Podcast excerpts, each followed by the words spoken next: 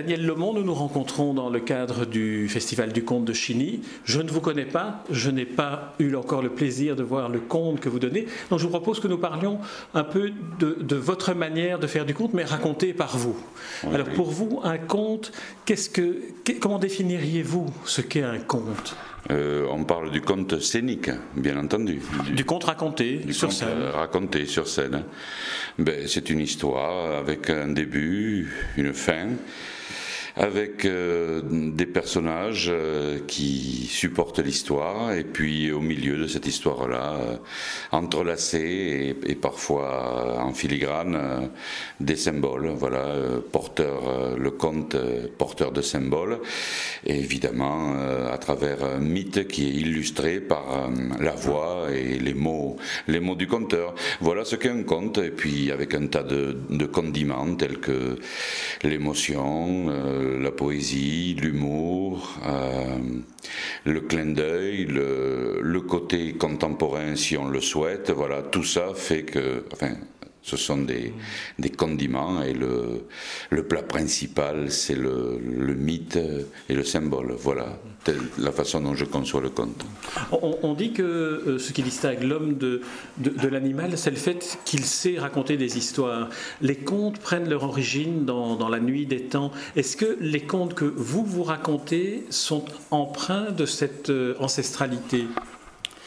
Euh, oui, je crois aussi qu'il y a beaucoup d'autres choses qui distinguent l'homme de l'animal. Oui, mais entre autres. Entre autres, oui. Aussi le fait qu'il peut rire, d'ailleurs, dit-on. Je ne suis pas sûr que l'animal puisse, oui, puisse rire. L'homme rit, oui, voilà. Mais rire, c'est déjà avoir conscience de l'absurde à la fois d'une situation ou du comique d'une situation, c'est-à-dire avoir un, recul. Alors mes contes, moi, euh, sont empreints d'une ancestralité comme tous ceux des autres conteurs et comme le travail du charpentier est empreint d'une ancestralité, comme le travail du maître d'école ou euh, euh, tout autre travail qui continue à faire, euh, ben, du moins à faire, à essayer de faire avancer l'humanité ou du moins de, faire sa part de travail. Voilà.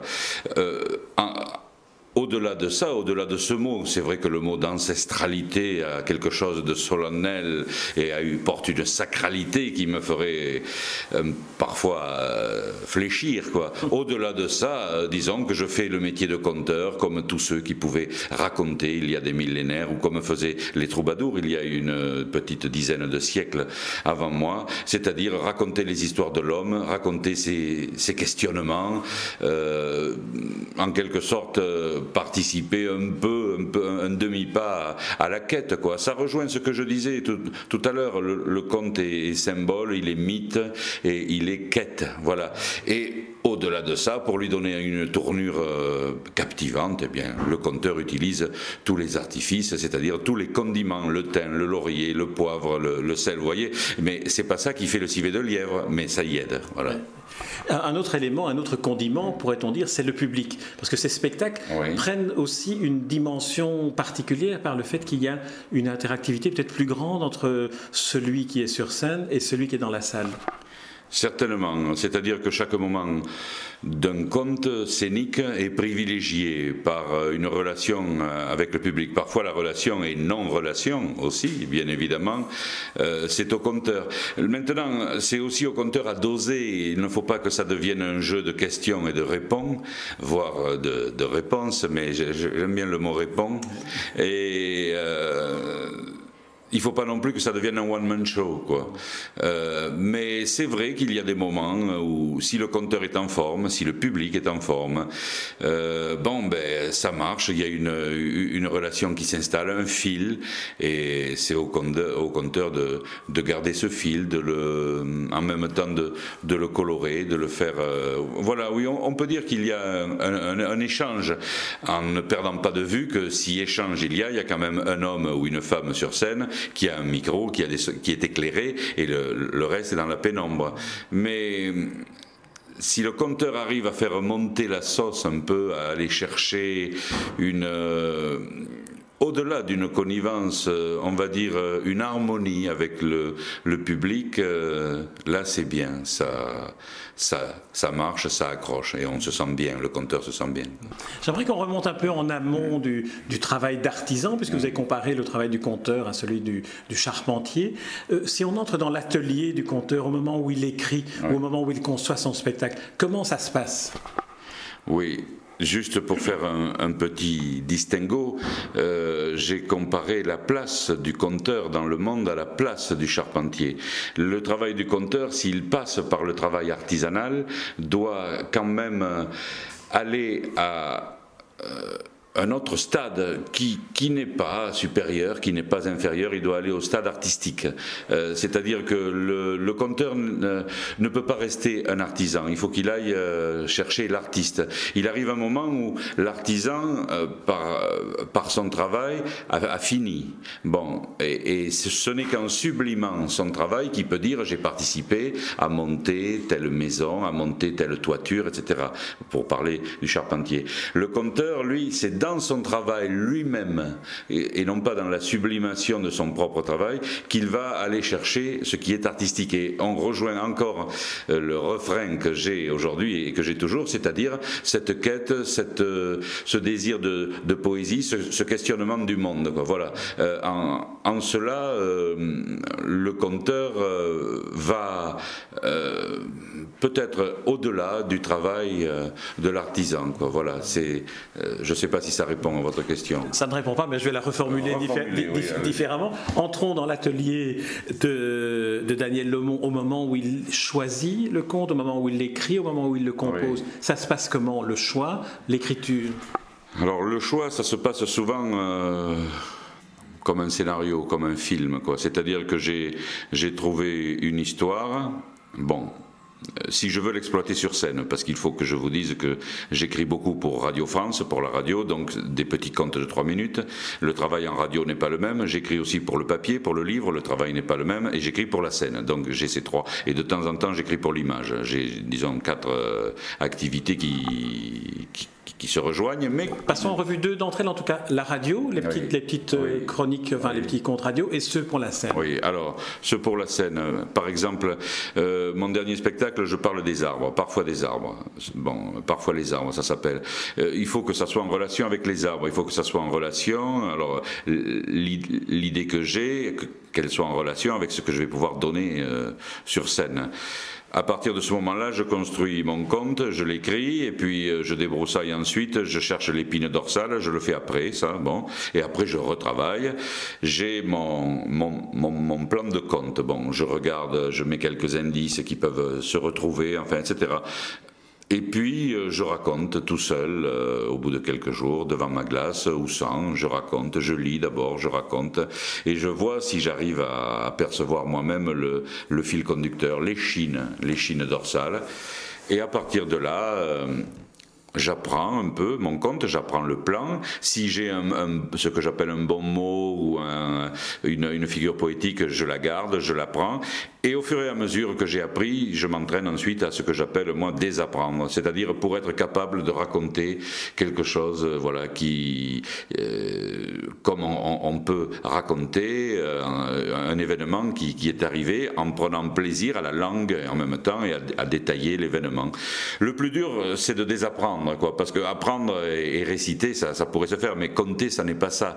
Il faut vraiment que, euh, ben, se servir du, scénario, des mots, euh, des mots écrits, du papier, se servir de la structure intellectuelle qui vous a permis de, de fonder, de, de forger aussi le conte, se servir de tout ça comme euh, exactement comme d'un scénario, c'est-à-dire comme d'un échafaudage pour participer à la construction de la maison. Et quand la maison est faite, l'échafaudage on le vire, voilà, ou, ou comme une, une rampe de, de, lancement de fusée de Cap Canaveral dont on a vu la dernière, là, voilà. Mais il y aura d'autres fusées et il y aura d'autres comptes. Et alors pour la radio, le travail est différent? Qu'est-ce que vous faites sur Radio France? Je raconte des contes de 2 minutes et demie, 3 minutes. Le, travail est différent en ce sens qu'il faut que la, boucle soit bouclée au bout de 2 minutes et demie, 3 minutes. Quoi. Donc euh, le, conte parfois euh, peut, être plus anecdotique, quoi. c'est-à-dire euh, quelqu'un qui va avoir, par exemple, enfin je caricature, mais du souci à, allumer un four pour, faire cuire quelque chose, et à travers ça, il va se mettre à penser à quelque chose et puis quelqu'un va arriver, etc. Et il y aura un moment donné où une boucle fera que clac, ah oui, euh, les gens se retrouvent dedans, il y a quelque chose. Ces contes-là ont parfois une, euh, euh, disons, une source qui, qui, peut être mythique ou symbolique, et parfois ils ont simplement une source de récit simple, de, de récit de vie. Quoi. Ce ne sont pas les, les mêmes contes aussi chargés et, aussi, je veux pas dire travailler, mais aussi chargé, c'est-à-dire aussi porteur, aussi porteur que les contes scéniques. Et puis, il n'y a que la voix. Donc, je joue avec le silence, avec les tons de voix. Euh, il n'y a pas de, plage musicale derrière.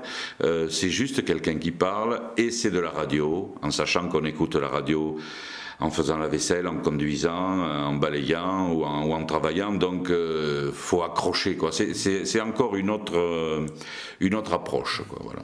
Est-ce qu'on préfère la comparaison en littérature écrite entre ce que vous faites en radio, ce serait de la nouvelle, et les contes racontés, ce serait du roman? Peut-être, mais euh, ça reste de la parole euh, dans l'air qui parle, quoi, de la parole chargée d'air, quoi. Le conteur est un, souffleur d'air et il passe, il est, il est éphémère, quoi. Tout ce que je raconte, ça s'en va, ça s'envole. Moi-même, j'oublie ce que je dis et c'est un signe de santé pour la mémoire, d'ailleurs, d'oublier. La mémoire a besoin d'oubli, sinon elle pèterait. Hein. Mais euh, je ne sais pas si ça peut être du roman et de la nouvelle, parce qu'en disant ça, vous considérez plus le roman que la nouvelle, peut-être, non? Euh... Pas du tout, mais c'est l'idée de la chute, il faut être court, il faut une construction avec une chute. C'est plutôt à ça que je pensais oui. en vous écoutant. Peut-être. Alors, euh, pour aller, pour abonder dans votre sens, je dirais plutôt le film et le court métrage. Mmh. Voilà, parce qu'on donne des images quand même. Oui, il y a quelque chose du court métrage, puisque moi j'aime parler par image. Euh, faire naître des images avec la parole, c'est le travail de la radio. Quoi. Et c'est pour ça qu'elle ne mourra pas, la radio, malgré euh, toute l'invasion télévisuelle, malgré les, euh, bon, on peut dire toutes les sauces, tout le mercantilisme, toute euh, la merde, je crois qu'on dit ça aussi en Belgique, toute la merde télévisuelle. la radio, vecteur d'imaginaire, gardera toujours sa place, du moins la parole à, la radio. Hein. Je parle pas de toutes les radios. Donc, euh, Vous prêchez un convaincu, hein, je fais une petite parenthèse. Oui, oui, oui, mais, peut-être pour les auditeurs qui ne le sont pas. et puis, euh, oui, donc euh, court métrage et film, oui, voilà, ça, me plaît davantage que nouvelle et roman. Alors j'aimerais, si vous voulez bien, qu'on entre un peu dans, votre portrait cette fois-ci, ouais. plus dans l'atelier. Comment, comment devient-on Daniel Lemont, comment devient-on À quel moment décide-t-on, tiens, j'ai envie de passer ma vie à raconter des histoires? Oui, euh, ben, moi j'ai suivi des études d'anglais. Euh, J'étais à, Bordeaux. J'ai fait des études littéraires donc avant, et puis j'ai beaucoup voyagé étant jeune. Euh, j'ai fait des études en dents de scie, quoi. J'ai vécu longtemps aux États-Unis, euh, au Japon, en Russie, au Québec. Enfin, j'ai bourlingué vraiment avec sac à dos, guitare, et à l'époque je m'intéressais au blues, au blues euh, à la fois contemporain et blues moderne, puis le blues dans la large acceptation du terme, quoi, du blues. Ça allait de de Kerouac à Rimbaud, enfin, etc., à tous ces poètes. Et euh, je me suis trouvé au Québec en 79 où je, chantais, je vivais en, chantant des chansons, soit dans les restaurants, soit dans la rue, soit dans les cabarets. Et j'ai commencé à écrire des petites histoires courtes. Et ma foi, ce sont ces histoires qui, qui portaient davantage vers le public, quoi et qui me portait. J'appelais ça des histoires, c'était des contes déjà. Et j'ai commencé à 79 à compter. Pendant 2-3 ans, j'ai été conteur, chanteur, voilà. Et après, j'ai décidé de, devenir conteur parce que la parole était beaucoup plus, m'était beaucoup plus approprié le rythme de parole grâce, entre autres, à l'accent que je dois à la langue doc aussi, euh, qui torsade la langue française, qui la bouscule dans le fossé un peu.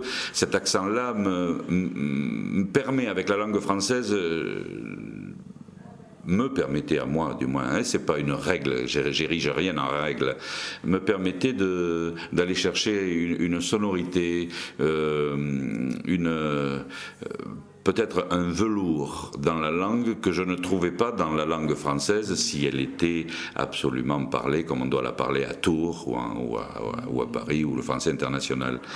Bon, et c'est pour ça que la langue anglaise est pas mal employée. J'ai été attiré longtemps par la langue castillane, aussi par l'espagnol, qui a euh, cet accent tonique quoi, qui, qui fait défaut un peu en français. Bon, l'anglais évidemment euh, fait, fait merveille pour les chansons. Bon.